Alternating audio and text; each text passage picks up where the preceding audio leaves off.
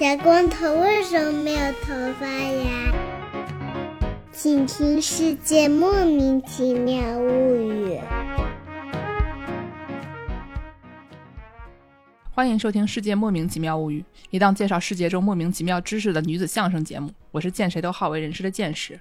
我是站在台上听相声捧哏演员姚柱儿。我是一顿饭能吃十八个饭团的 Y Y。我们今天还有一位经常来的热心嘉宾哎小陈。违已久的啊，小陈师傅，Hello，大家好，我是小陈师傅，已经好久没有来过了，至少一年了吧？嗯，一年多了，不知道大家想不想念小陈师傅？我今天看哇，觉得好久不见好亲切啊，有一种故乡的朋友的感觉。希望他早早日跟你们成为故乡人啊！啊，这个嗯很久没有听节目，如果忘记了的朋友啊，脑中长了橡皮擦的朋友们，小陈师傅是一名这个历史学家。但是呢，嗯虽然他之前都是讲一些跟历史相关的节目啊，再不济也是一些历史中的同性恋之类的，那也是历史，对吧？对今天呢他要给我们讲一些不是很历史的东西，这是为什么呢？小陈师傅，你说说。对啊，你怎么了？今天讲的就其实也挺历史的，有很多关于历史的故事，但是也和我自己的个人经历有很多。主要是你的历史，不是他们的历史。主要是讲就是我作为一个失眠患者的惨痛经历。嗯，大家看到标题了，嗯，我知道节目组里面有人是没有睡眠问题，我嗯，睡得太多算是睡眠。就没有在深夜里哭泣过的人不足以谈人生。也不是没有在深夜里哭泣过，但是但是没有睡眠，睡眠问题是没有的。对，确实是。在深夜里哭泣是因为被猫毛过敏弄醒了，是嗯吧？，对对对对 对不起，确实是。我基本上睡眠跟芋头的睡眠时间是差不多的，感觉是一天一定要睡个十五到十六个小时。好爽啊！嗯，对，真的有这么多吗？嗯，真的有这么多？真实来说，我觉得八九个小时差不多吧。对，但呃就睡够吧，就是没有问题的，就能睡到十五个、十六。主要是我还是喜欢待在床上。对 但是要睡着能睡多久啊？那也也能睡很久，睡醒醒睡睡，醒醒睡睡，是一个芋头的概念。而我就恰恰相反，就是我感觉我已经很久没有试过睡眠充足的感觉了。我长时间，我就是最长的睡眠时间，可能最多最多就八小时，一般就是六七个小时。八小时够了呀。对啊，那是最长啊。就是我很少能睡到八小时，大部分时间都是六七个小时，然后同时还经常睡不着，就是可能嗯三点、哦睡不着这个问题比较大。三点四点还睡不着，在床床上翻来覆去睡不着，于是直接起来做作业，做半小时实在做不下去，又回到床上，结果还是睡不着，然后天就亮了。哦嗯，好可怜。那你这个辗转反侧、无法睡眠，这个是从什么时候开始的？我十二岁就开始了，就是初一的时候开始。怎么会这样？你小时候经历了什么说？出你的故事。那初一的时候三四点起来有作业写吗？不是因为作业，就是是，我也忘了为什么开始，但是就是从那个时候开始，就会尝试一整晚睡不着，心跳非常快，然后各种各样的思绪在头脑里翻滚，你都想些什么？就我已经忘，我已经记不太《清了。在灌篮高手》里，我到底是喜欢樱木花道还是仙道章？这种问题其实也不是没有想过，应该就是啊，樱木花道要跟我结婚，还是仙道章要跟我，两个人都要跟我结婚的时候，我到底该选谁呢？然后开始列列谁好谁坏这个 pros and cons。对对对，这种问题其实也有想过，但是就是学校里面发，其实有想过，但是就是学校里面发生了很多别的事情，比如中学里面有的老师非常的垃圾，这种事情也会、也会在脑脑海里翻腾很久，然后一整晚睡不着。然后到了我初三的时候，就是有时候我我也会睡得很晚，然后我家长会经常需要给老师们发短信说我需要早上补一补觉，然后就不去、嗯上午就不去上学了。班主任已经习以为常了。所以你早上补觉是能睡着的吗？可能能睡个两三小时吧。嗯。可怕。因为我之前有看到有一个人说，就是很多人觉得说我一晚上一点都没睡着，但其实可能你不见得真的完全哦，就可能是浅睡眠是吗？，对，或者是梦里面梦里面又去拯救了世界干什么的，或者进了雪原。或或者你觉得你在发呆，其实你已经不小心睡着了一小会儿，但是因为睡的质量不是很好，所以你自己没有发现。我是之前呃听到另外一个播客节目，他们采访了有一个睡眠的研究睡眠的博士说的，就是有的时候你自己没有意识到你自己其实也能睡一些，或者是比如说你要是就像小陈师傅说，你醒过来第二天能补一些眠，可能加在一起也没有你想的那么少。当然，我觉得有的时候大家如果睡得多的话，可能没有我还是想的自己睡那么多啊，都是一种幻觉。对，但但是话虽这么说，嗯，那个睡眠学家他的说法是说，就是你如果呃睡不着觉，如果你长期失眠的话，你会不会死？这个前提是你长期失眠会不会死？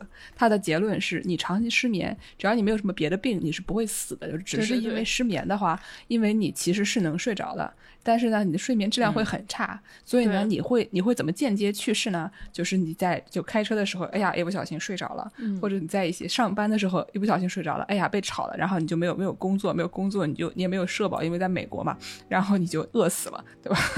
就 是一些这样的原因。但是就是从你身体本身来说，就是你的面前如果有食物，你的身体是不会让自己饿死的。就是睡眠也是同样的对对对道理，就是你身体不会从字面意义上来说，真的因为没有睡觉而困死这样啊。但是我们小陈他当时还是一个小朋友，他、哎他很难受啊。嗯，是是，对你自己这个感觉不到是一回事儿，但是其实你确实是客观来说，你觉得你睡不着是一件很难受的事情。嗯而且就算睡着了，那一就非常微小的睡眠，其实就是你的精神还是很差。嗯嗯嗯，而且就是随着年纪的增长，比如我年轻的时候，十几岁、二十出头的时候，一整晚睡不着，第二天我觉得还能就是运转。到了现在我三十，就是如果我一整晚失失眠的话，我第二天就是多少咖啡也补不回来，我就整个人如同行尸行尸走走肉，行尸走肉行尸走肉。肉，行尸走肉。你们还见过南京人叫人家平舌音翘舌音的？我的个乖乖，不得了了！对不起，对不起，你对不起以为你谁啊？好为人师啊，离了好为人师啊啊，对不起啊，嗯嗯。那这个这个失眠的问题，除了小陈他本人以外，应该也有很多人都有吧？嗯，我觉得我没有长期的失眠问题，但是我有一个特别明显，就是越需要早上早起的时候，我晚上就越睡不着，哦，就是很紧张，所以就睡不着。然后你躺在床上你就想说，哎呀，我靠，我还有我还有五个小时可以睡了。过了一会儿，哎呀。四个小时可以睡了，过一会儿，哎呀，怎么只有三个小时了？然后到两个小时你就彻底放弃。对，结果那个时候就睡着了啊。然后醒来特别难受。啊，对对对对，如果你长期失眠的话，随着年龄增长，你最大的变化就是你对他的心态变得比较放松。嗯，像我中学的时候，就是总觉得还有五个小时，还有四个小时，马上就要上学了。像现在是无所谓啊，大不了就睡两个小时，然后出门。就是心态不同了之后，反而有可能更容易入睡一些。真的有帮助吗？所以心态不同了。嗯，我觉得有一些吧，就至少不会因为担心睡不着而失眠。那个节目里面，我们听的那个，就顺便给大家说一句，大家有兴趣的话可以去是那个搜那个 ologies，对，然后那期节目，反正你就搜搜 ologies 里面跟睡眠相关的内容，应该就能找见了。对对那里面就也说说很多人失眠，就是他说有有一大堆的人失眠，他其实不是因为他自己有什么其他的原因，就是因为他担心睡不着，然后就失眠了。对对对对对对。但是这就很常见嘛，没有失眠的人多少也都会有一两次因为担心睡不着而睡不着的时候。对，比较糟糕的情况是，比如你突然失眠了几天，然后你就会开始担心你会不会今晚又失眠，然后一到了快要睡觉的时候就会非常的紧张，就会进行一整套的仪式，比如我要喝点温牛奶，需要就是确保什么时候不要再运动，然后需要洗一个澡，确保多少点之前不要摄入咖啡因，然后做了一套仪式性的工作之后，还是躺在床上，然后眼睛睁大看着天花板我现在想给小陈说三个字：蓝方圆。啊，蓝方圆的确是一个非常恐怖的东西。蓝方圆是什么？奶茶吗对，就那个港式奶茶，因为它港式奶茶它那个里面咖啡因含量一般都特别高。这个时候我就不得不说一个我本人的故事了。大概几年前吧，回到加州，然后在加州吃了有一家港式奶茶店，然后边喝港式奶茶边跟我的朋友忆苦思甜，说：“哎呀。”我十七八岁来美国的时候啊，那个时候第一次来加州啊，小时候啊，人这个精神头就是好啊。当时这个什么感恩节、这个黑五的时候，那个晚上加州那个奥莱城开一整夜啊，我当时就是吃了这家，喝了这个奶茶，能晚上逛街逛一整夜呢。现在年纪大了，可不行啊，然后就回家，一晚上没有睡着。发现原来睡不着，并不是因为眼睛，只是因为港式奶茶。我还记得是两年前我在建世家短住过一周，我记得是第一天还是第二天，我们就点了外卖，点了廊坊园的奶茶，嗯，然后我们就三点四点，不是那次不是因为蓝方园，那次是我们去肖老师家吃饭，嗯，我们去肖老师家吃饭，然后呢，妍妍就是一直给我们喝茶，然后我一边喝一边就觉得，嗯，这个是不是大半夜的？嗯，然后我们俩大概，反正我们聊到很晚才回家，然后就大眼瞪小眼坐到三点半。而且你们有没有觉得咖啡对我来说没有这么厉害？就是咖啡可能有一些提神的作用，但我很少说喝了咖啡整夜睡不着。但是茶特别厉害，当时提神，进而不太能感觉到。当你三点钟爬起来跑圈的时候，你就想说稻香，稻香，我再也不吃稻香了。但我记得剑师肯定有目睹过我因为蓝方圆而睡不着。嗯，是的。然后小徐还给我展示那个豆瓣蓝方圆小组，就蓝方圆受害者，对，在豆瓣上有一个小组，大家都是三点钟、四点钟睡不着，然后截图截屏前来报告。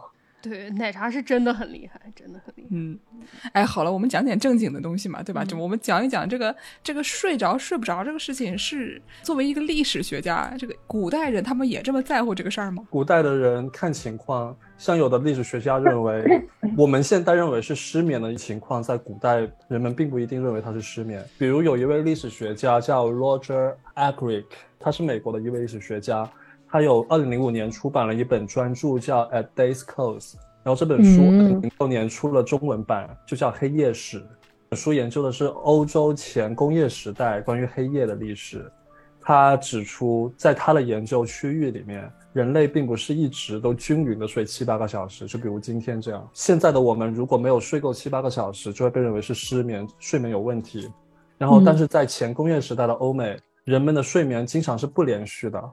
很多人都是睡一小会，然后起来干很多别的事情，祈祷、吃东西、聊天，或者干一些不可告人的事情，然后在第二 再继续睡第二次觉，然后这种睡一会儿，干很多别的事情，再回去睡，这种睡眠模式在以前是很自然的，但是到今天的话就会被认为是失眠，因为他中途起来了，做了很多与睡眠无关的事情，所以他的一个论述的核心是人这种睡够一整晚。才算是睡好觉的观念和实践，是在工业革命，特别是在电灯出现之后才有的。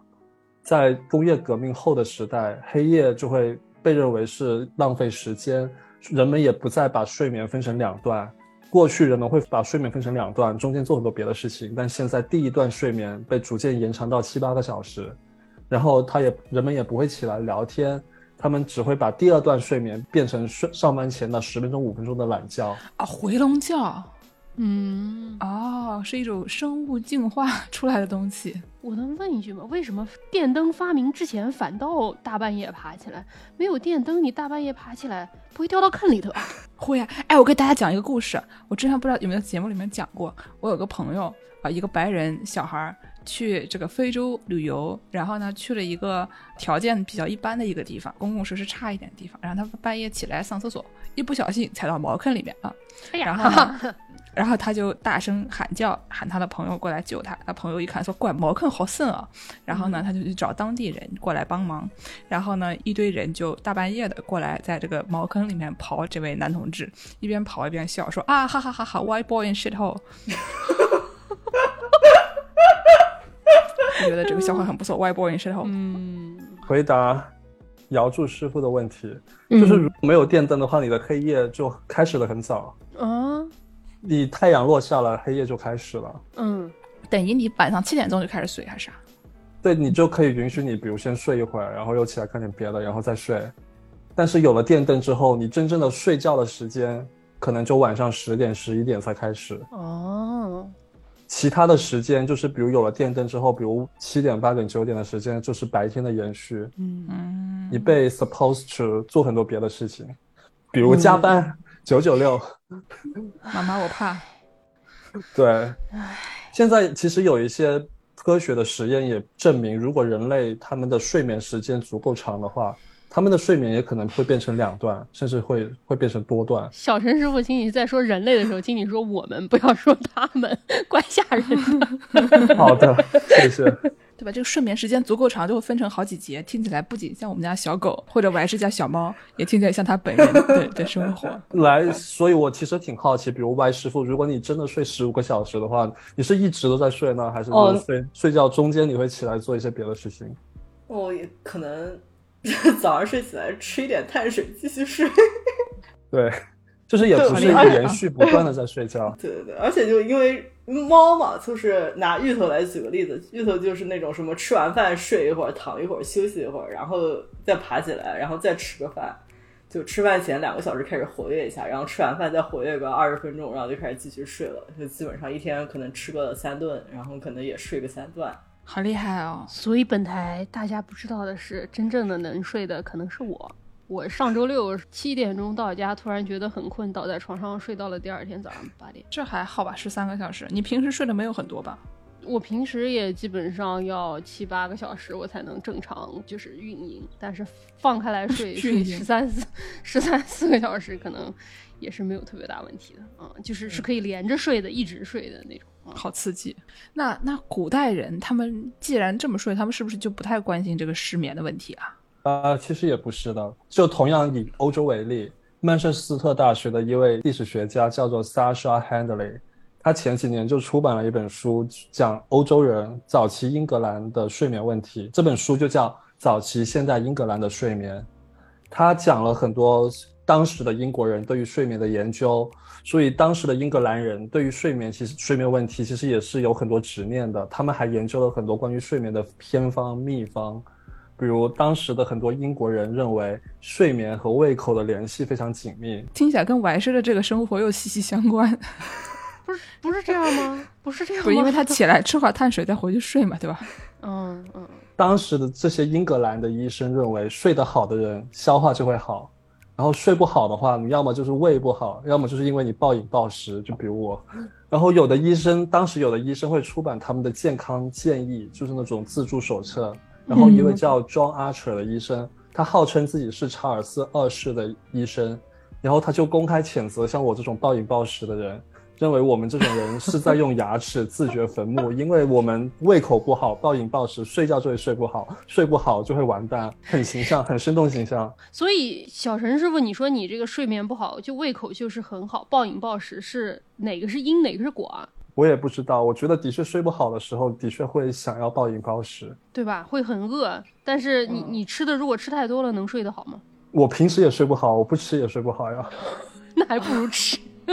那那英国人怎么回事呢？就他们就是有这种执念，就是认把认为睡眠问题是一个胃口的问题。嗯，甚至很多医生还会遵循这个思路去思考，用什么样的睡姿势去睡觉能确保你的胃口好。比如一位医生就建议他们的读者最好能用个枕头或让你的头抬起来睡觉，让你的头和你的胃之间形成一个坡度，这样食物就不会在睡眠中反流到嘴里。这样的话就可以加快消化，然后确保你睡得香。听起来所以也很，所以他他心目中觉得每个人都会在做梦的时候呕吐嘛。就这听起来像是那种什么牛，麻醉之前不要吃东西，不然会被呛死这样的感觉。但我觉得也 也有一定的科学道理。就比如你平躺的话，可能的确会你没有消化完的食物会倒流回，就是胃酸倒流之类的，嗯会让觉得不舒服。然后，因为出于同样的思路，还有的医生会建议大家调整睡姿，促进食物消化，要先向右边躺，然后再左躺。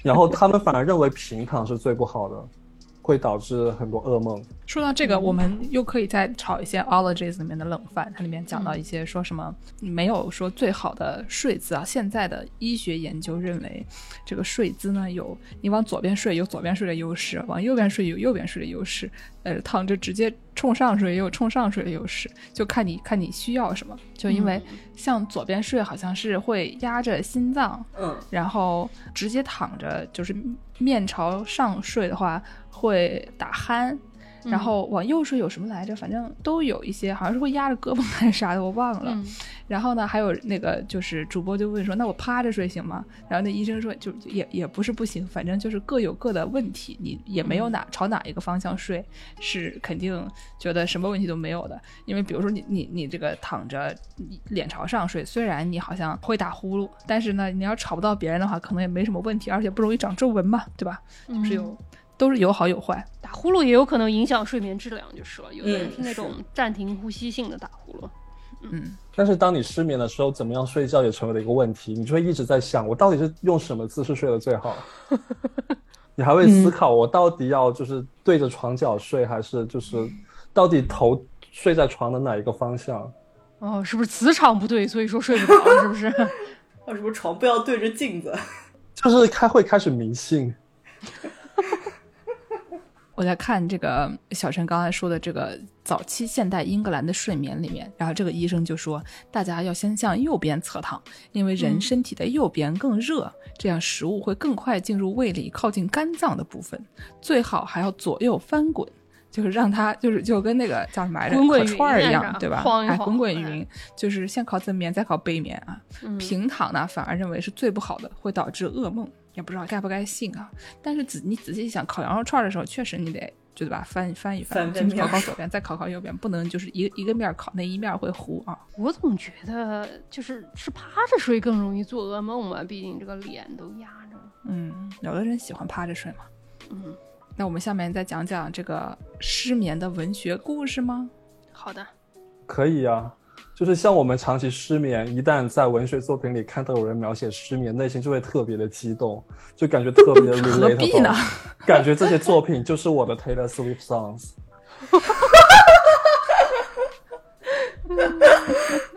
就比如我最近看到了一本书，就叫做《Insomnia City》，它就这个书翻译过来就叫《失眠之城》，它的作者就讲了一个非常悲惨的失眠故事。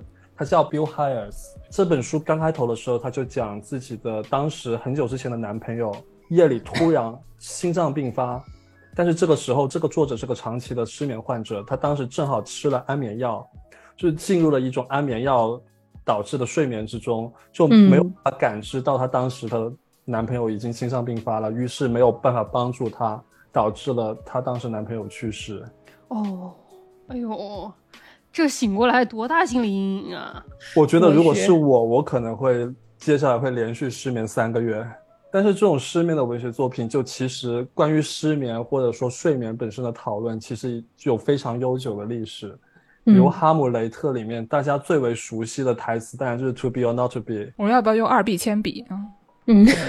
但是这一段整一段台词其实是后面的很多内容其实是关于睡眠的反思。哦，为什么？这一段台词里面，莎士比亚把死亡类比类比成睡眠，生存本身反而就像漫长的失眠，有无穷无尽的痛苦。哪位老师，普通话标准的老师来朗读一下这段台词吧？朱生豪译文，这个是吗？嗯，让我们南京的人来挑战一下啊！南京人来挑战一下，看能不能用用南京话读啊？生存还是毁灭，这是一个值得考虑的问题啊！不不不，我们还是讲正经的。嗯，生存还是毁灭，这是一个值得考虑的问题。默然忍受命运的暴虐的毒箭，或是挺身反抗人世的无涯的苦难，通过斗争把他们扫清。这两种行为，哪一种更高贵？死了，睡着了，什么都完了。要是在这种睡眠之中，我们心头的创痛以及其他无数血肉之躯所不能避免的打击，都可以从此消失，那正是我们求之不得的结局。死了，睡着了，睡着了，也许还会做梦。嗯，阻碍就在这儿，因为当我们摆脱了这一具朽腐的皮囊以后，在那死的睡眠里，究竟将要做些什么梦，那不能不使我们踌躇顾虑。就这个说法，其实我们之前节目也介绍过，就是这个希腊神话里面，这个睡神休普诺斯 （Hypnos） 和死神，他们俩是孪生兄弟弟的关系。嗯对，Thanatos 他俩是孪生兄弟，就是双胞胎，都是这个黑夜女神的嘛。然后基本上就是说他在死的时候给的就是一种永久的睡眠，然后当时他们认认为睡眠就是有一种。算是一种半死亡的状态吧，嗯，死和睡本身就是一体的，嗯然后还有一位诗人叫佩索阿，他也用比较类似的这种思路写过一句非常感人的诗句，叫做“生活是一场伟大的失眠”。我当时看到这句名诗，我心里想啊，说的可太好了，这可不是吗？都连上了，都找补补上了，是吗？对，这个说法就是说，你睡不着不是问题，对吧？就是活着才是问题。对。然后还有很多文学文学家、作家，他们自己本身就失眠，所以他们写了很多自己失眠的故事。比如大家非常熟悉的作家菲茨杰拉德，就了不起的盖茨比的作者，他自己也失眠，他专门写过一篇散文，这样描述自己的失眠。这个文章就叫 Sleeping and Walking，就睡一睡，走一走，讲的就是他自己睡不着，然后起来走来走去的这个过程。我看了就觉得非常的 relatable，因为我睡不着，我也 我也会起来走走停停。然后我租房子，我一定需要租一个就是一室一厅，因为我睡不着的时候，我可以到厅里走一走。哦，对，我觉得你在狭小的空间里面睡不着，你只能躺在床上，非常的痛苦，更难受哈。对。然后菲斯杰拉德老师怎么讲他的失眠的呢？他这篇文章的开头是这样写的：他说他几年前读了海明威好基友海明威的短篇小说，叫《我躺下》。他看完之后觉得失眠已经被说透了。他后来发现他当时有那种想法，只是因为他当时没有怎么失眠过。然后他接着说出了一句名台词：他说现在看来，每个人的失眠都和邻人迥然不同。正如人们白天的希望与追求也都大相径庭，就每个人有每个人的失眠问题。那么他自己的失眠问题是怎么样的呢？他说，突然间他七小时的宝贵睡眠就变成了两部分，分别是刚刚入睡的香甜和快要醒来的部分。但是他发现他两者之间的鸿沟变得越来越宽，就是他发现他自己会睡一会惊醒，然后再也睡不着。哎呀。就他的一睡和二睡之间隔得比较远，是吧？他应该起来做一些不可告人的事情，尤其是和海明威海师傅进行一些不可告人的事情啊。然后他发现，就是他也有一些非常 relatable 的体验，就是小陈也干过的事情。对他发现让他痛苦的不仅是失眠，他变得对失眠特别的敏感紧张。就这种体验，大家失过眠都会都会很常见。他的原话是这样说的：“我开始担忧睡眠到底是否会到来。”我断断续续的喝酒，当我不喝酒的时候，能否睡着的想法就会在睡前攻击我。然后和很多人一样，面对失眠，他还搞仪式，他会准备一整套的工具，他会准备一本书，准备一杯水，甚至还会准备一套备用的睡衣，防止就是夜晚出汗太多睡不着。他会准备镇静药，他还会准备笔记本和铅笔，这样的话有什么别的想法都他就可以马上记录下来。然后这些都没有用。他会发现，他看着书觉得困了，他会睡一小会，但是马上就会被惊醒。他觉得自己还可以被救一救，然后他就吃下了他的镇静药，重新打开书。但是用他的原话来说，真正的夜晚最黑暗的时刻已经到来了。其实我喝一杯应该还能读下去，但是这样第二天我又会讨厌自己。于是我起来散步，我从卧室走到厅里，走到书房，又走回卧室。要是夏天，我还会走到走廊，这是他的原话。然后他走来走去，然后突然发现，我操，我还有很多工作没有完成。这是原话吗？费茨杰拉多说：“我操，这是大意概括。”然后他又心想：“不行，我一工作的话，我就会睡不着了。”他就反反复复的走来走去，想来想去，然后发现药物的作用上来了，他就走到床上，用枕头把自己的头包起来，把自己的大脑用枕头包住自己的大脑。强行让自己睡下去，嗯，可怕。我我每一句每一句话我都觉得非常的熟悉，就是准备一整套的仪式啊，然后在就房间里走走停停啦，然后会觉得我要不要工作一会呢？但是又觉得不不可以工作。我和他不同，就是我不喝酒，我很容易喝醉。对，小陈确实。但你喝醉了能睡吗？不，我我喝酒是属于喝喝了酒更容易睡不着的人。嗯，所以我一般尽可能避免在睡前喝酒。确实是，我觉得喝酒有的时候我是容易会会比较容易犯困，然后喝酒就会睡着，但是睡眠质量过一阵子就醒了。对对对对，睡眠质量就会变得很差。而且我是一方面，我喝完酒，我觉得我的神经系统会有反应，会有副作用，会让我睡不着。以外，我还有一个问题就是我喝了酒会有很多不能见人的举动，比如我会唱歌，我会跳舞，就是你睡不着，让别人也别睡，是吗？平时不会做的事情，然后别人会录很多视频 你别跟剑师当好朋友不就完了？啊，不只是见识啊，不只是见识啊，嗯，我都不知道有多少人，到底有多少人拥有我就是喝酒是发疯的视频。但小陈唱歌挺好听的，所以其实没什么问题。然后当我醒来了，就是清醒一点的时候，就会躺在床上，内心充满了懊悔，心想我到底有做了什么事情让大家录下来了？就你还不知道是吗？充满了恐惧的小陈呢？我不能喝酒，我不能用喝酒来解决失眠的问题。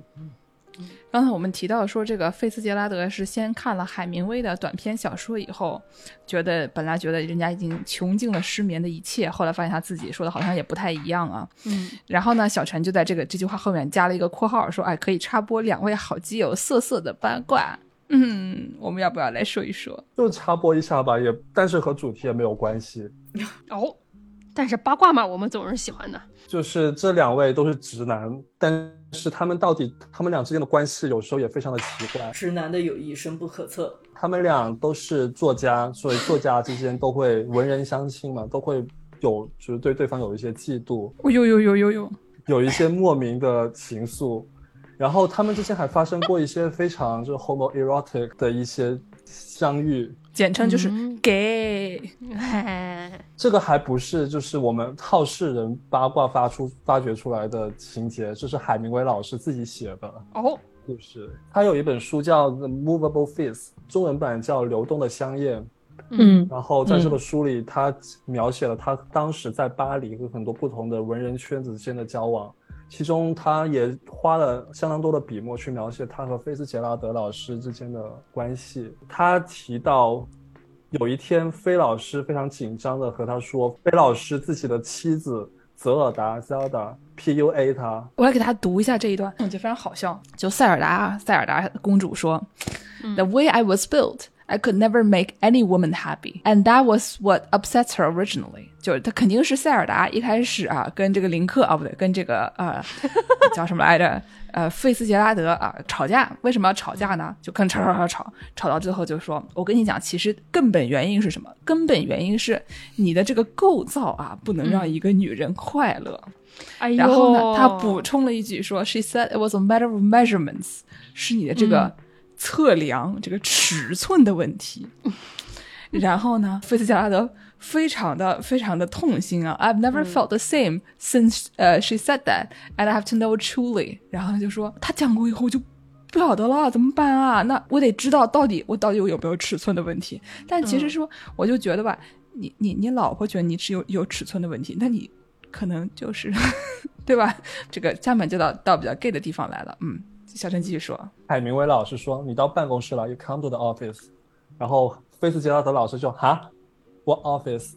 然后海明威老师就说厕所。他这个厕所说的还写的还不是英文，是厕所的法文。嗯。然后然后韩老师就带菲斯杰拉德老师到了厕所里，就观察了一番，然后最后说 You're perfectly fine。啊，就你没有这个问题，不是挺好的吗？嗯，但是就是这一个场景，就是你去观察一个男人的就性器官，然后进行了一些对话，就看起来总让人觉得莫名其妙，就有奇怪的。而且就是在我们心目中想象的，对吧？你你测量尺寸，他他得在充血的时候测量，那么他是怎么样成为这个状态呢？这这其中的这个细节也令人深思啊。不要细想，哎，世界真奇妙，有很多未解之谜，不要再问了，不要再问了。问就是直男的友谊。嗯，所以就是这，其实海海明威老师在只是在他的书里就非常简单的提到了这个细节，但是因为言简意赅，所以可以有很多发挥的空间。所以大家要磕 CP，不就是因为有留白才才可以磕吗？确实。你说也能磕，留白越多，磕的越疯你。说的对，嗯，太有道理了，很懂吗，小陈老师？小陈毕竟半夜对吧？小学初刚上初一就在那里磕说樱木花道和仙道章，是樱木花道跟我结婚，还是仙道章跟我结婚，还是樱木花道跟仙道章结婚呢？哎呀，好苦恼呀！是你怎么知道我在无数个失眠的夜晚里面，没有几个夜晚是用来磕 CP，因为 CP 不能在一起而流泪睡不着的呢？肯定是有的，肯定是有的。为绝美爱情流泪。就这虽然是个冷门 CP，但是是也还是有很多就很多大大，嗯其中一位大大是一位法国作家，他进一步演绎了他们两人的关系。他这个这位大大叫做是个法国男作家，叫吉勒勒勒鲁瓦。这位吉勒勒鲁瓦的法国人，他写了一本小说叫《亚拉巴马之歌》。嗯，他甚至通过这本 CP 巨著获得了法国非常重要的文学奖——龚古尔文学奖，那小陈不翻译一下说不过去啊？小陈不就是专门翻译这种东西吗？翻译过来了。不是我我要说两点，这个叫《亚拉巴马之歌》，意思是阿拉巴马吗？对，就是阿拉巴马。所以在这个设定里，这两位还是什么亲戚关系吗？还是怎么回事？是这样的，这个小说是从菲斯杰拉德太太塞尔达，刚才的那位恶女、邪恶的女人 Zelda 的视角出发的。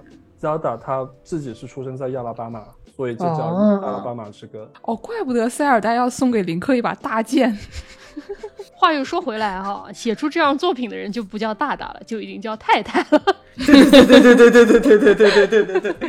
是我学艺不精我，知道的太多，我知道的太多。这位太太她描述的这个相遇，要不小陈来读还是我来读？小陈，你来读吧，我普通话不标准。嗨我们来的人普通话也不标准。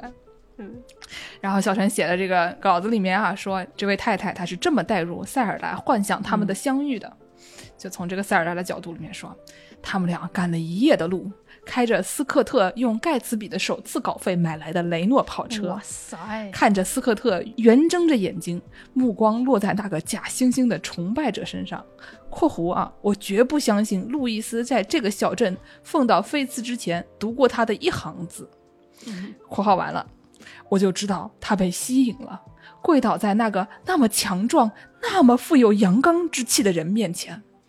啊，斯科特曾多么想成为一个足球冠军啊！十五岁的时候，他就在体育版上，而不是图书专栏上看到了自己的名字，但他没考上大学，杆子不够长，没有达到果实。这两个男人从来没有想过相互之间在身体方面有多大的诱惑，他们的投机之处更多是在语言方面，在情感方面，比如忠诚、英雄主义或各自的才能。我总觉得这里面的设定，塞尔达她就是一个就是一个腐女，就是一个磕 CP 的现场磕 CP，然后这位大大，这位太太也知道，就是磕真人 CP 不太好，所以她也没有写海明威的名字，她创造了一个新的角色，叫路易斯。哦，就是磕 CP 的朋友们都知道这个人是谁，都能代入。斯科特是费斯杰拉德，然后那个呃海明威是路易斯。对，总是想要磕 CP 的朋友就可以找来看一看，有中文版。还有中这么刺激，就回到失眠本身吧，就海老师他自己是失眠非常严重的人，因为他在一战之中受了受伤，他身体有很多很多的弹片，所以他长期失眠，一直失眠到后来和他的抑郁症和他的自杀都有很多关系。他的很多作品里面都有失眠的人，比如他的这篇《我躺下》，就是菲兹杰拉德说他之前读完之后觉得失眠已经被写透写尽的这这个文这个小说，写的就是一位因为在一战之中睡不着的军官，他睡不着的时候他会怎么办呢？他会做很多事情，他会想自己童年的时候是怎么钓鱼的，然后或者是反反复复的祈祷，就为所有不同的人认识的人祈祷。他说把这些每个人的名字都念都念一遍，然后为他们念一下祈福的经文，然后天就亮了。哇，这样都不睡着，好厉害啊！然后他还可以还会想象世界上所有的，就是比如动物的名字、飞禽的名字，然后鱼类的名字，然后国家和城市的名字，然后他还会这个人设定是他是一个这个小说的主角是一个在芝加哥长大的人，他还会去想他记得的所有芝加哥的街名，哦，小陈最讨厌的地方，芝加哥。因为他自己失眠嘛，海老师其实对失眠者是充满了同情。他有一篇小说叫做《一个干净明亮的地方》，里面写过一个咖啡馆的老服务员。这位服务员说：“我同情所有不想上床睡觉的人，同行所有夜里要在要有亮光的人。”所以，这位服务员每天打烊的时候，他就懒懒散散，防止有失眠的客人要到店里来。嗯嗯，现在美国有一家店叫 Insomnia Cookie，就叫嗯失眠饼干店，不知道有没有受过这个东西的影响？哦，挺好吃的。而且他开到很晚。你看，就只有睡得着的人才会去吃这个东西。对，我是我知道他开的很晚，但是我从来不想吃。就是我看到这个名字，我觉得它不吉利。就挺好吃的，但那个就是到了晚上十一点的时候，就还能配送了，可能就只有它了。但是我就不想我最后的倔强，我觉得它不吉利，这个东西风水不好，不能进广东人的家里。因为我们之前听那个播客节目，那个 Ology，就是那个主播他妈妈发明过一个对抗失眠的办法，就是如果你觉得你睡不着的话，你就在脑子里面想象一个类型的东西，比如说我想动物，然后你就从 A 开始，A 字开头有什么动物，你想一个，然后 B 字开头有什么动物，你想一个。可能没有长期失眠困扰的朋友很快就能睡着，但是就说的海明威老师说的这个想了这么多东西，好多好多类型东西还睡不着，看来是这个知道的太多很严重啊。对于我来说，这一个东西不太管用，就是我现在中文也不太好，英文也不太好，bilingual 的状态就是 bilingual，嗯，两个都不会。像两个语言 say goodbye 的 bilingual，然后这种状态。所以就是我，如果我要进行这种活动的话，我中文数数着数着就数不下去了，用英文数再数一回也数不下去了，然后还是醒着，无比的痛苦，开始懊恼自己怎么进入了一种中英文都不好的状态。我先来鹌鹑，哎，睡着了。哎呀，讲到这些文学作品啊，这相关的内容真的是无穷无尽。就是在说完费斯杰拉德和海明威测量尺寸的这个故事以后，哎，好像哪里不对 啊？这个讲完他们外国了以后呢，这个小陈还给我们列了一些咱们中国的这个相关失眠的内容啊。然后其中有一个非常非常帅气的、有点野蛮的一个一个类型，就是所谓的嚎叫诗歌，这是什么东西啊？这个嚎叫诗歌是我自己起的名字，那你你给我们形容一下，它为什么叫嚎叫诗歌？就是因为很多感叹号啊，就像马景涛一样 郭沫若不也是嚎叫诗歌吗？那你这么说，啊，没有错啊。但是失眠了还嚎叫，就是就感同身受是吧？的确也非常的感同身受。就是我自己因为自己失眠，其实其实对于就是历史上的失眠也很感兴趣，所以其实嗯收集了一些以前的人是怎么样失眠的一些历史资料。将来可能等我不需要因为工作而失眠的时候，可能会写一本关于睡眠的书。是这样的，我会我会发现，比如说民国初年的时候，就有很多诗人会去写这些关于自己失眠的体验。这些诗歌通常都非常的激昂，哦，非常像在怒吼，就是感觉想把他们失眠时候所有的痛苦都吼出来。确实啊，有的人失眠是痛苦，有的人的失眠是越失越激动，然后试着试着觉得啊，我还有无穷的精力，我要为这个社会发光发热。就是嚎叫体的两种不同的版本，一个就是痛苦，我好痛苦呀，我睡不着了啊。然后另一个流派就是失眠了，我好开心啊，我有好多的精力啊，让我来发光发热吧。那你不失眠谁失眠啊？是不是？这两种不同的流派，这个其实和我觉得和当时就是民国初年知识分子越来越多，然后他们的地位也越来越重要，很然后学生也越来越多，像新文化运动、五四运动，他们的影响力越来越大。这些人嗯本来就是比较容易失眠的群体，他们想太多，是我想太多。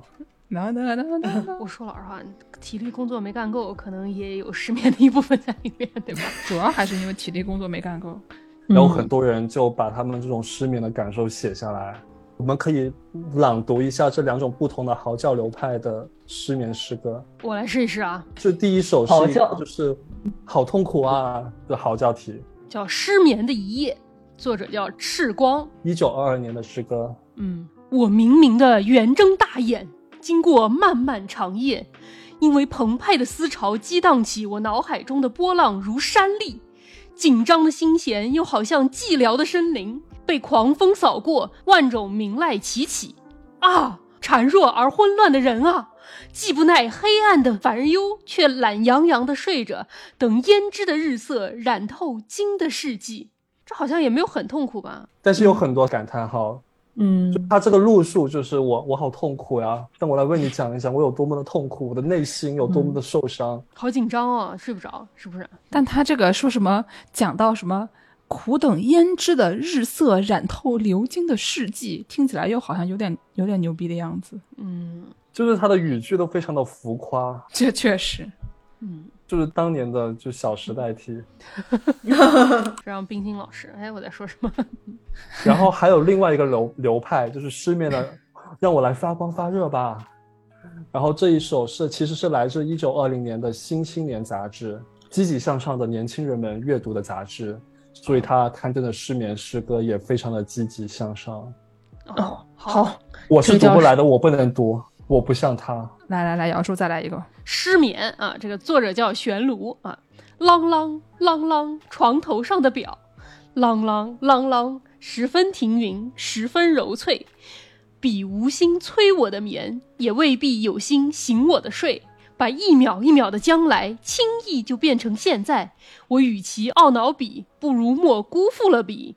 就是这个笔是你你对他嗯，对对对，你嗯，就是笔是笔，就是他。对卡嘞，就是 卡嘞这只能用 只能用日语读，我才知道是什么意思。嗯，你这个用用日文解释中文，下次会被被骂的，朋友。哦，这后面还是这还是同一首是吧？啊、对，哦，起来，起来，把电灯揣着，读了一篇可爱的将来。这个同一个字儿押韵啊，这个这个以来字儿就就愣押韵，这个感觉像有点像青年小伙子的歌词 还有现在呢，啊。青年小伙子应该的歌词押韵还是比这个强一点的。嗯，嗯，对，这就是两种不同的咆哮体。这些文学作品啊，给人一种怎么说呢，就不知道他在干嘛的那种感觉。你都睡不着了，你还在那儿咆哮，何必呢？对吧？有这个时间，你数点儿什么鹌鹑呀，数点儿蟑螂啊，不好吗？就是、啊、说不定就睡着了呢。从鹌鹑数到蟑螂，保你能睡着。就 A 到 Z，嗯，那除了这个数鹌鹑、数蟑螂以外，还有什么失眠的这个解决办法没有啊？有什么偏方吗？毕竟小陈这失眠了这么长时间，应该总有一些偏方吧。比如说我借住在朋友家，然后呢，他也有失眠问题，于是我就问他说：“你有没有一些这个失眠偏方啊？”他说：“哎呀，我那些东西都是没有用的呀。”然后就给我说了一个他觉得没有什么用的一个东西啊，我来抛砖引玉一下。这个东西呢叫做南京同仁堂眠乐贴。就是睡眠的眠，快乐的乐，跟可爱小狗贴贴的贴啊，眠乐贴是一种什么狗皮膏药吗？对，是一种狗皮膏药啊，贴在你的脚底板上。然后呢，它比较有意思的是，它这个说法啊，使用方法非常奇怪，说睡前两小时使用，睡前减少使用手机，手机蓝光会导致亢奋，影响睡眠。轻微失眠者可在耳垂下方和后背上方中心，再严重者可在脚底和肚脐眼位置，就是贴这个狗皮膏药。就首先吧，你你说这个，你让人家睡前减少使用手机，已经让人觉得不知道是手机的问题还是狗皮膏药的问题，对啊对吧？睡前两小时让人家准备一个 ritual，就感觉整体都是一个怎么说呢？一个心理作用啊。然后呢，它这个产品里面有什么呢？它是以酸枣仁儿提取物、五味子提取物、四五加提取物、灵芝提取物、茯苓啊茯苓夹饼提取物、薄荷脑为原料制作加工而成。嗯这些玩意儿都贴脚底板上。对，这这这还能真的能助眠吗？我觉得还是吃吃什么褪黑素，或者你吃吃什么 Z 扣或者这种来的见效快一点吧。哎呀，小陈说说吧。小陈师傅，你先说给我们说说，你刚才说你睡前也有一整套仪式，你的仪式是什么？哦，对对对对对，我早就我早就没有仪式了。我曾经就是非常迷信，在我还年轻的时候，我非常的迷信。比如说，我觉得我今天我过去喝牛奶管用，那我这几天也要喝牛奶。比如说，嗯我觉得我以前头向北边睡得好，那我 今天也要头向北边。就是嗯人就是到了非常绝望的时候，就会变得非常的迷信。就有一种赌博的那种感觉，对不对？就是我拉老虎机之前跳三下，赢了一把，下一把我拉老虎机之前也要跳三下，有一个系统。对，就是觉得这个东西过去能让我睡着，说不定今天也可以。嗯，那你有没有什么发现？你觉得是真的有用的什么办法？没有，这个什么褪黑素什么都没有用吗？我觉得最管用就是不工作。不工作的时候，不用工作的时候，不需要工作的时候睡得最好。我前两天看到说，健身的朋友们有一样要想把肌肉练大，要改掉一些坏习惯，其中最大的坏习惯就是上班对 对。但是像我们我们之前讲了，就像英国他们早期英国他们想要寻找的睡眠的偏方嘛，我们、嗯咱们中国其实也有也有不少。比如我在一九二二年的中医杂志上面就看到过一个偏方，哦，教你怎么样治疗失眠。嗯，这位医师他认为失眠啊是阴亏火旺，我也不知道这是什么东西。然后对症下药就要用瓦楞子肉，其实就是憨子肉。嗯，用他的原话来说，就是血肉有情之品，且有借类潜阳之能，降火滋阴而润五脏，等一下，憨子肉是说那个憨子肉是什么的肉啊？就是一种贝类。哦哦，哦，外外的肉。外外外外是外是喝了一斗，我一等喝怕。虽然我睡得好，也不能把我下药呀。不是吃什么补什么的。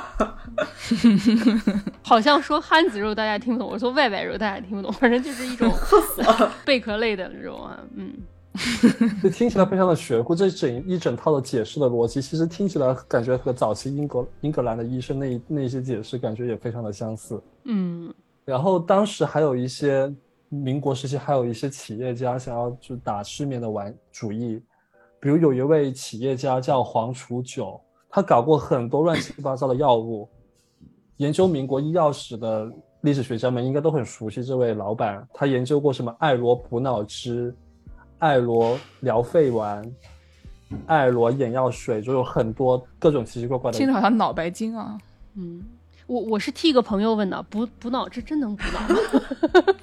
有一些需要，有一些需要啊，是我朋友，我的朋友不是我系列。他号称这些药就是艾罗补脑汁之类的这些药都是一个美国医生的药方，嗯，然后这个美国医生根本就不存在啊。金克拉是吧？然后他这位黄楚九先生，他还搞过一个药叫做百灵鸡，百灵就是一百岁，就是一百的百龄年龄的龄，嗯百灵鸡的药。他为了宣传这个药，他做了好多事情。他租用了一辆飞机撒这个药的明信片，他甚至请了一群老头，就穿上长袍马褂，冒充百岁老人，然后带他们去游览上海的大世界，就依萍小姐唱歌的地方。听过我们之前节目的朋友们，是不是觉得很熟悉？小陈师傅带着他的情深深雨蒙蒙又来了。然后他带着他们去游览大世界，号称这个是百灵大会，就嗯，就宣称你吃了这个药，你就可以活一百岁了。哦，是百岁的百，年龄的龄啊，不是不是大家都很不是唱歌，那个很会唱歌那个什么吃了就能变成依萍小姐那种样子的。会唱歌的大会。然后在一九二四年的一则百灵鸡的广告上面，他就列了很多你吃的这个药的好处，就有这么一条，是保障夜睡酣畅，不致大汗淋漓。说实话，如果我失眠的话，我看到这个我也会去买的。就绝望的时候，你就会什么都做。就不只是医生或者说这些药卖药的人打这个失眠的这个主意，像基督教他们也拿这个打这个主意，试图用这个来传教。比如有一个基督教的杂志，在一篇一九二六年的文章上面就写你你要怎么样治疗你的失眠呢？就是祷告，嗯标题就叫做一种利用并医治失眠的方法。简单的来说，他就说你失眠你就念祷告文，你祷告几次之后，几分钟你就睡着了，真的那么简单就好了。我觉得对很多不是很失眠，就是就比如说睡觉之前会有一点紧张，担心自己失眠。小小陈已经做出了祷告的姿势啊，就是嗯、呃这个对于那些只是单纯的有点紧张，还不至于特别失眠的人来说，可能念念祷告文这种东西也是有些帮助的。比如说啊，我经常跟我的朋友们说，我这个人很喜欢看柯南。为什么我喜欢看柯南呢？因为我一般都在睡觉之前看柯南，人还没死，我就先死了。他要不就是一个主打一个你死我活啊，我反正我每次看柯南看个开头我就能睡着，一集柯南我能看个可能一个礼拜，因为真的 这个用起来的效率还是蛮高的。然后我觉得这个就是对我来说看柯南和怎么说念祷告文是差不多的功能，就是你一看到熟悉的东西，一念熟悉的这个语句，然后你就陷入那种很放松的状态，并且呼呼大睡啊。虽然我也不知道为什么，就是在动画片里杀人对我来说这么令人放松。这种东西我是绝对相信的。我以前有一个中学的时候的朋友搬到了国外，然后信了基督教，然后回国来探亲的时候送了一本英文的圣经啊，那本圣经啊，就是每次睡不着的时候打开来读不到两句就睡着了，特别好使。读了一年，第一章都没读完。但是我觉得，像你经常失眠的话，祷告，我觉得其实也没有什么用。你就我不是没有试过，我显然是试过的，而且各个宗教的都试过。你是不是因为试的宗教太多了？然后睡不着的时候，你心里就只有一个想法，就是神啊，求求让我睡。嗯，就你不能想着这个，你得想着一些别的事情，对吧？你光想着睡觉就不容易睡着。大概二零零七年还是零八年的时候，有一位冷门香港歌手就出了一首冷门歌曲，就叫做《神啊，求求让我睡》。至今是我最喜爱的广东歌之一，推荐大家去试听一下。行吧，我们就把这歌当成片尾曲，让大家听一听啊。嗯嗯，好。然后，就像很多人经常失眠的话，他们还会久病成医，自己为自己诊断。比如有一位历史学家叫顾颉刚，他自己就是很早，一九一四年就读北大的时候就经常熬夜，一熬夜你就容易失眠。然后他人也挺惨的，他第一任妻子很快就得了肺结核去世了，然后他又因为妻子治疗的问题和家里吵架。各种因素加起来，他的失眠很快就越来越严重，他只能中医西医什么都来。然后这些医生，他们有时候他们的提出的方案其实也很离奇。比如有一位中医就和他说：“你你的失眠，你再娶个老婆就没有问题了。”这就跟很多跟很多女的说：“你不管有什么病，你再生一个孩子就没有问题了一样。”老婆还有这种功效呢？但是我觉得对于那个男的来说，你就相当于说你跟一个以前的妇女，因为他们这个会。被男人认为有什么歇斯底里症，对吧？于是呢，就给他们提供这个去医院给他们提供一些性服务，然后这些妇女们就神采奕奕的回家了，然后就就是这个心态就平和了许多。所以说，可能也是一种这个发泄的方式啊。对这些些医生来说，说不定就是这个可能是一些相同的，就是他认为可能是他们的这个失眠本质上是一种跟妇女的歇斯底里症有相关性的这种这种问题。你只要通过那个怎么说呢，把你的欲望得到满足，你就开开心心的睡着了。他一九一四年的时候经常熬夜，开始有失眠的问题。到了一九一九年的时候，他在日记日记里写他自己用过的安神药已经有三页纸之多。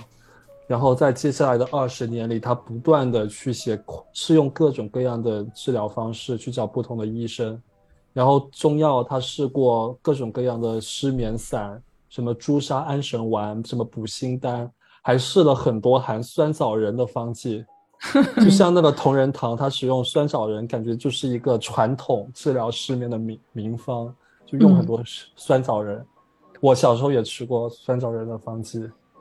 我来给大家朗读一下，他这个三页指的有什么啊？这个非常离谱，在中医上，他服过雌猪丸煎汤、失眠散、朱砂安神丸、天王补心丹、含酸枣仁之方剂，或由名医所开立的药方。西药以 Trional、嗯 s i c f o n o 等各式安眠药为主，我也不知道我读的对不对啊。以及医师开立的药剂，葡萄糖针与补血针、成药与补剂类，他试过博罗曼三种合汤、杏铁补丸、华服麦乳精、自来血、红色补丸、散拿图景、鹿茸精等，其中几类服用长达数月之久。食疗则包括牛乳、桂圆、松子肉、杏仁叶、冬瓜子汤、党参桂圆汤、生瓜子等。根据日记与书信，故长期服酒催眠（括弧如黄酒、葡萄酒或啤酒等），或将之与中西药交错使用。我觉得大家如果睡不着觉的时候，就来读读这个，好，挺管 用。读一半就会睡着，嗯，挺好的这房子。虽然他睡不着，但我们睡得着。对，我已经差不多了。他就是最有趣的是，他久病成医，他给自己找了很多解释。他就说他自己失眠呢，一方面还是因为他自己有祖传的便秘。他解释，他自我解释到，用他的原话来说：“我的神经衰弱根源在肝阳，血液上升到头部，肝阳二字是不合理的，不知西医唤作什么。肝阳的源头便是便秘，所以我的不眠。”虽是由于五六年来心性不好、念虑过多、就寝太迟，而遗传下来的便秘，也要担负一半的责任。那不是还是英国人那一套吗？什么消化系统跟睡眠有关系？对，就非常的听起来非常的像十五世纪的英格兰。然后到了一九二零年，他又为自己创造了一系列要治疗失眠的一些方案。比比如说他可能听取的那一个医生的说法，他自称自己要和新婚的妻子同住，与失和的继母分居，生活规律、学业成长、远离城市、规律劳动等等，就用尽各种各样的办法去治疗他的失眠。嗯，主要还是跟失和的继母分居。对对对对对对对，就不要吃他给你的苹果。对，所以说他说的这个健身，你你有试过就是做体力劳动对你有用吗？我觉得过去的一年，我其实在规律健身嘛，我觉得其实对我的失眠有一些帮助，嗯，没有没有以前失眠试的那么多了。只要在不工作，那就更有帮助了。对吧？不工作并且去健身，对吧？对又可以练出腱子肉，还能治疗失失眠眠哎嗯我现在失眠主要还是因为论文写不完，找不到工作。哎，别说了，别说了啊！但是呢，就是这个不要工作这个事情，不仅仅是我们说的啊，不能说他说的是不要工作，不要过分工作这个事情，不仅仅是我们说，还有一个人也说过这个话。非常重要啊！那就是毛主席。这个我觉得这些内容我们之前在节目里面可能说过啊，就是我看着觉得非常眼熟，但没关系，我们之前说那个一睡二睡的那些内容，对吧？一一个晚上睡两次，中间起来玩一玩啊，做一些不可告人的事情，这些内容呢，我们之前也说过。但是众所周知，我们的主播和听众这个脑海中都有一块巨大的橡皮擦，所以说过还是没说过，反正大家找吧。毛主席他本人是一个夜猫子，但是他也是反对大家九九六不睡觉。哦，怎么说的呢？首先就是他一九五三年有发表过一个指示，对青年的讲话。这个讲话的原文是这样的：嗯我给青年们讲几句话：一、祝贺他们身体好；二、祝贺他们学习好；三、祝贺他们工作好。我提议，学生的睡眠时间再增加一小时，现在是八小时，实际上只有六七小时，普遍感到睡不够。因为知识青年容易神经衰弱，他们往往睡不着、醒不来，一定要规定九小时睡眠时间，要下一道命令，不要讨论，强迫执行。青年们要睡好，教师也要睡足。革命带来很多好处，但也带来一个坏处，就是大家太积极、太热心了，以致过于疲劳。现在要保证大家身体好，保证工人、农民、战士、学生、干部都要身体好。当然，身体好并不一定学习好，学习要有一些办法。现在初中学生上课的时间多了一些，可以考虑适当减少。嗯积极分子开会太多，也应当减少。就是啊，一方面娱乐、休息、睡眠这两方面要充分兼顾。工农兵青年们是在工作中学习，工作学习和娱乐、休息、睡眠两方面也要充分兼顾，两头都要抓紧。学习、工作要抓紧，睡眠、休息、娱乐也要抓紧。过去只抓紧了一头，另一头抓不紧或者没有抓，现在要搞些娱乐，要有时间、有设备，这一头也要来个抓紧。党中央已经决定减少会议次数和学习时间，你们要监督执行。有什么人不执行，就要质问他们。就是啊，要质问他们，怎么不好好睡觉了呢？九个小时你睡够了吗？这一段啊，就觉得讲的非常好啊，中间就是啊有有一些非常重要的内容，我们大家再听一遍啊。首先说这个知识青年容易神经衰弱，他们往往睡不着，醒不来。对吧？你说这个说的对不对？这就是知识青年一听就是一些啊想太多的群体。然后这个毛主席说：“哎，对吧？你们这些人不行，那不行怎么办呢？就是说啊，要下一道命令，强迫大家睡九小时，要像玩尸一样睡觉，不要讨论，强迫执行。”对，后面还补了一句说，不仅啊，我们的青年人啊，学生，像我们现在这个助攻和小陈、啊，你们这些学生要睡好，教师对吧？另外把我跟我和王是把我们俩也包圆了啊，教师要睡睡好都要睡。整个主播组都要睡好，对吧？然后呢，他在这个之前，我们刚刚引用的这一段之前啊，还讲了一句，说这个青年人哎，就是要多玩一点，要多娱乐一点，要跳跳蹦蹦，不然他们就不高兴。以后还要恋爱、结婚，这些都和成年人不同。但他说的这个是十四到二十五岁，二十五岁以前都算青年人啊，跟欧洲人一样的标准啊。所以说就是对吧？我们要跳跳蹦蹦，不跳就不高兴。中年人也要多睡多睡。对对对对对，哎，我们中年人也要跳跳蹦蹦，毕竟我们大家啊，对吧？我们小陈 还在寻找自己恋爱、结婚的对象。恋爱结婚找个老婆躺在旁边睡觉，说不定就睡好了呢。对，找个老婆放都都或者买条带鱼，对吧？然后这不是毛主席唯一一次强调要劳逸结合，要工作和睡眠休息两手抓。然后，一九五八年，他还在一个文件上面批示上面批评一个地方抓了工作忘了生活，所以导致疾病流行。嗯，批示原文是很值得注意，是一个带全国性的问题。注意工作，忽视生活，必须立即引起各党各级负责同志，首先是省地县三级的负责同志的注意。方针是工作生活同时并重。就一天到晚就是让人啊劳逸结合，但是就是，请问我，我就想问问你是怎么抓娱乐，就是 怎么就是开始娱乐就质问你，强迫执行。啊、说到这个抓娱乐，我们要不现在让这个玩师给大家这个分享一下他的这个 Pokemon 叫什么来着？Po Pokemon Sleep 的哎的的账号好了。宝可梦睡觉哈，哎对，通过宝可梦睡觉来强迫你执行，哎，对吧？哦，对，因为我最近发现了，就是睡觉还是大有益处的，就你睡得好不好，跟你抓到什么样的宝可梦啊是是有关系的。虽然这期任天堂没有给我们打钱，Game Freak 也没有给我们打钱，但是我们还是来宣传一下这个游戏。哦，就是它这个最近出了一款手游，相当于一个睡眠质量监测的这么一个手游吧。但是呢，除了这个测量睡眠监测之外呢，你还能用你靠你的睡眠质量和你的睡眠时间，能抓到一些宝可梦。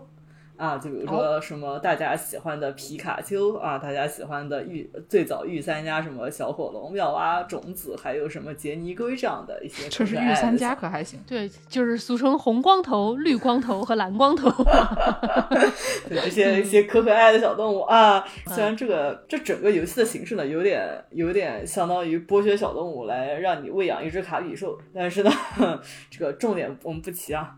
就根据你不同的这种睡眠类型，比如说你可能啊就陷入这种浅睡眠和什么深度睡眠嘛，先陷入深度睡眠时间比较长啊，你能抓到宝可梦类型和你这个经常是在这个浅睡眠时呃中间徘徊能抓到宝可梦类型也是不一样的，所以呢就是还有什么 REM 睡眠，对吧？对对对这个就眼球老在乱转的这种睡眠。所以就可以用一些什么主观能动性啊，比如说你想呃你要调整一下，你可以把一段睡眠分成两段睡眠啊，这样你能抓到的宝可梦类型就和你只有一段睡眠抓到宝可梦类型不太一样。嗯、说了这么多呢，就是希望大家啊可以在评论区分享一下大家的好友账号，我可以挑着来加一下好友啊，给大家。怎么结果是不是你提供账号，是你让别人提供账号？不是，我发现就是有一些就是下了游戏啊，就像比如说外码师傅这种人啊，就点名批评下了游戏就睡了一天，他就不玩了，那我才不要把我的这个好友这好友位置给空给这种人呢，对吧？是这样所以就是嗯，就可以啊，大家提供一下好友账号，然后就是或者是一些是检查作活跃的，对活跃的好友账号啊，加加个好友，这样子我们都能手手拉手把自己的小小动物啊，不对，宝可梦们都喂上七十级啊。我总觉得任天堂已经成为了一个什么老年健康公司。之前出了一个宝可梦走路，然后就搞了很多老年人在野外走路。现在又出了一个宝可梦睡睡觉，觉关爱老年群体啊。挺好的，老年人表示很喜欢。我还是给大家分享这个宝可梦账号以后，我们再回到这个毛主席说的这个抓生活啊，抓这个睡眠的这个问题上。哎对对对，就是毕竟毛主席提出了以后，那肯定又会有很多人提出他们自己的见解，对吧？这个知烟斋点评。然后呢，其中就有一个非常重要的，就是小陈给我发了一个叫做《江苏教育》啊，一九六五年的这个这个杂志上面有一篇社论，叫做《减轻学生负担，抓好劳逸结合是教学改革中的重要问题》。这标题起的比现在播客名字还长。就是啊，几位江苏的朋友们，你们当年的学生负担重吗？我们小时候不都摸鱼吗？嗯，还可以吧。我都是靠课上的时间在磕 CP，我不用睡觉时间磕 CP。那这个是讲给饱受葛军之害的江苏朋友们听的。嗯，篇江苏教育上的社论说，轻视体力劳动，教育与生产劳动相脱离。据列宁说，这是旧社会遗留给我们最大的祸害。然后这篇江苏教育的文章说，这些过去的旧社会采取的教育方法是不顾学生身体健康的，课堂上生填硬灌，课后用繁重的作业压得学生喘不过气来，把学生关在学校里，管得死死的。然后他质问：这样教出来的学生是不可能全面发展的。把身体搞垮了，学了又有什么用呢？现在的学生啊，现在学生不是也是这个样子的吗？我昨天还听一个搞这个年轻人教育的朋友讲说，现在的这个上学还是早八点到晚晚五点啊，这个课堂上生填硬灌，课后又繁重的作业压得学生喘不过气来，一天做二十八页口算题啊，每一题都差不多，你只要错一道题啊，老师就大发雷霆，发疯啊，就是发疯啊。所以这个故事告诉我们，大家不要九九六，不管是学生还是打工仔，都不要九九六，要毛主席说的，要保证休息和睡眠。毛主席说的，工作就是睡眠最大的敌人，工作就是健身最大的敌人。本期就这么说定了，工作就是生活最大的敌人。对，然后。失眠如此的让人痛苦，那么大家很多人就是自古以来都创造了很多奇奇怪怪的治疗失眠的方法。然后有一个专门关于失眠的一个 app，他们评选过一个最奇怪的失眠治疗的方方法。他们在网上就随机调查了一千多个人，然后让他们评选一下啊，就最奇怪的治失眠治疗方案。然后大家可以猜一下，就票数最高的是什么方法？我们先从低的开始说吧，然后让大家猜猜，就是比这个高的是什么？不那么刺激的，对。我先给大家读一些，在大家看来这个怎么说奇怪的比例在百分之五十以下的，就是被选为最奇怪的这个比例在百分之五十以下的。比如说喝肉桂和香蕉茶，听起来还好吧？嗯，喝点热茶，睡觉前可以啊，放松放松。嗯，还有这个屈直脚趾，就把这个脚趾抓起来再放松，再抓起来再放松。就是因为我我想到有的人有的人他睡睡睡不着，有那种不拧腿综合征，就是那个腿会抖，不安腿综合症。对对，Russell's leg syndrome，然后那个就很难受嘛，对吧？所以你在这个之前，有的人说快要睡着的时候腿会抽一下，就哪怕它不不能算是不拧腿综合征。哦，据说泡脚是有用的。对对对，所以就是这些相关的，跟这个屈直脚趾，你先做一做这个伸展运动，应该也是有一些帮助的。对，因为我看过一个治疗失眠的方法是，就是你从脚趾开始，就是你每一个关节你都把它稍微用一下劲儿，然后再松开，然后从脚趾到脚掌到。脚踝，然后就每个关节你都有意识的注意在上面，然后就是有一点像冥想，特别注意你身体的部位，集中在某一个部位，然后完了之后从脚趾开始往上，然后很容易就会睡着。对，然后呢，除了这个以外，还有一些这个观看叫什么来着？填字游戏锦标赛的视频，因为这个 spelling bee 啊，填字游戏这个东西就是告诉你说 article 这个词怎么拼，a r t i c l e 啊，很无聊，对吧？你看着看着就像我看柯南一样，每次都要死人，每次都都这个招都差不多，对吧？看着看着就睡着了，这个可能也是还还行，这些都在百分之二十以下，大家都觉得说还行吧，不算特别野蛮。然后呢，超过这个百分之二十的这些就开始渐渐的变得野蛮起来。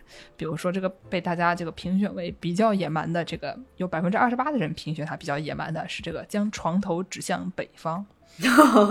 广东人，我们那么讲风水的广东人怎么会没有试过呢？那成功了吗？因为北方比较凉快嘛，头比较凉快一点，比较容易睡着嘛。地球磁场哦，何何何必呢？有用吗？没有用。然后呢，还有睡前吃皮牙子啊，睡前吃生洋葱，这会可能会让你导致你睡晚上睡觉熏被自己熏的睡不着觉，所以这个野蛮比例百分之三十八。还有喝这个刺毛莴苣汤啊，这个东西叫做英文叫做 lettuce opium，说这个东西可能会对治疗失眠有效，但是。怎么说呢？对吧？这个莴苣吧，就是至少被人有些人认为它可能是有一定的这个助眠作用的。但是比它还要野蛮的，或者是跟它同样野蛮的，是说这个 eating fried lettuce before bed，在这个睡前吃油炸的生菜。好，算了，随便吧，对吧？然后呢，还有比它更高的，超过百分之五十了，说是这个在脚底涂田鼠的脂肪。这个这个已经比南京同仁堂那个还要野蛮了，对吧？田鼠田鼠 招谁惹谁了？就就对啊，就这是第四名啊，前面三名就跟这个田鼠脂肪差不多类型，都是一些跟动物相关的。要不我们先来，大家大家来猜一猜，都跟哪些动物有关吧？墨 啊，马来貘，马来貘，马来貘。好的，石梦的那个。对，我我比较好奇的是，没竟然没有人打考拉了主意。考拉，嗯，好，我还是说个动物，水豚，水豚。好，我们现在选评选出来的三个最野蛮的动物是是这个考拉、水豚和马来貘，我觉得还是挺不错的。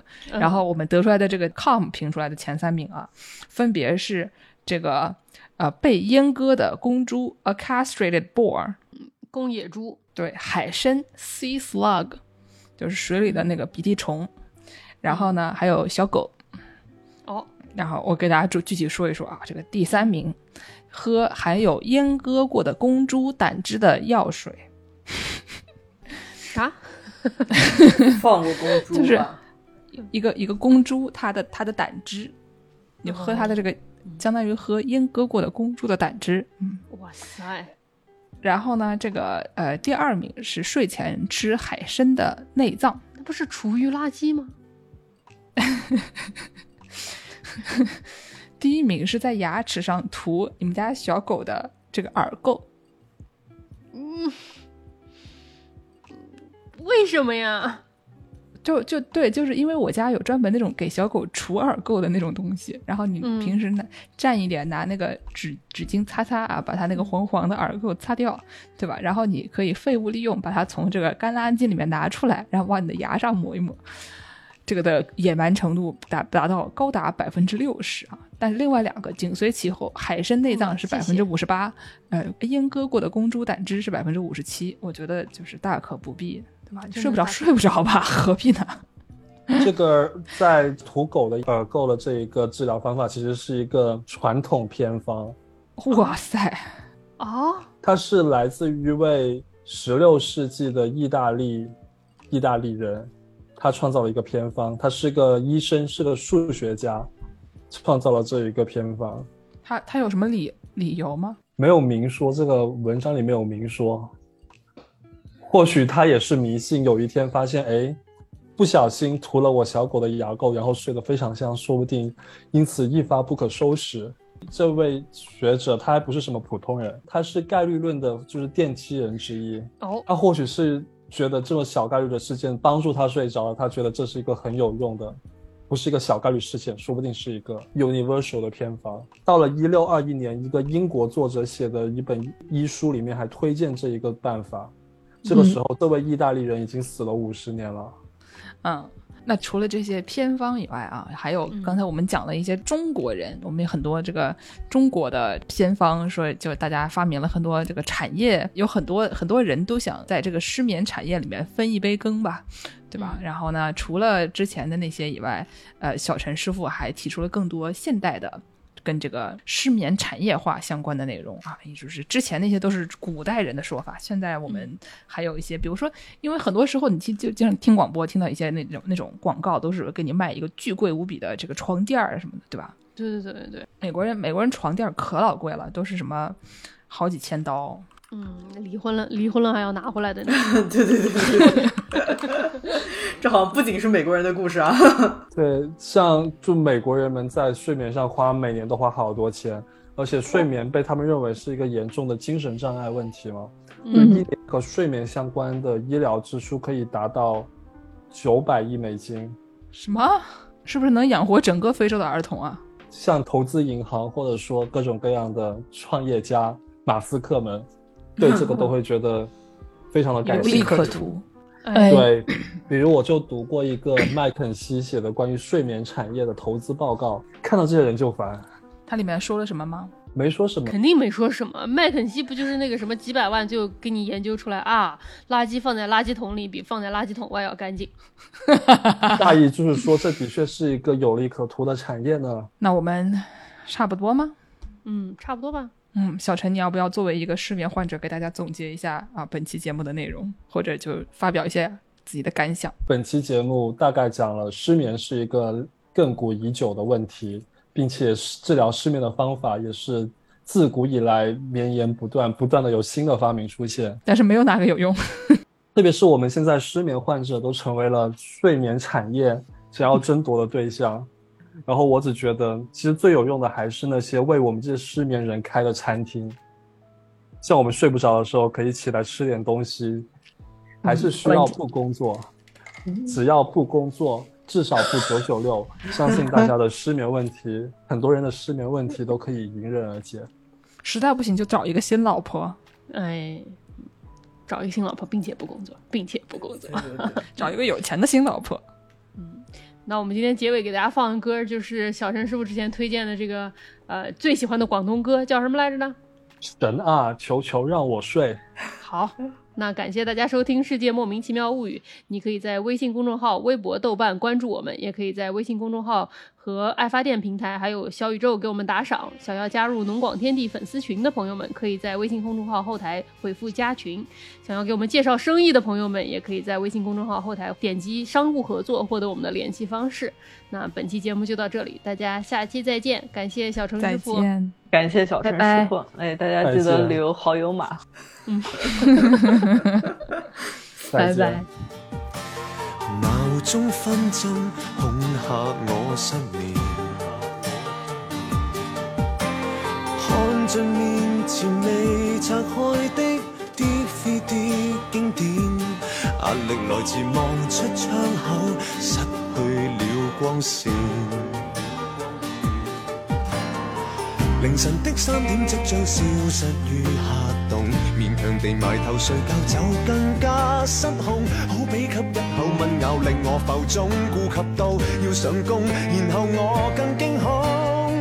DJ 們認為那些旧情歌动容，听得我就算数绵羊都很激进。让我尖叫，让我跳海，样样亦无大作用。神啊，求求让我睡。请不要再打雷，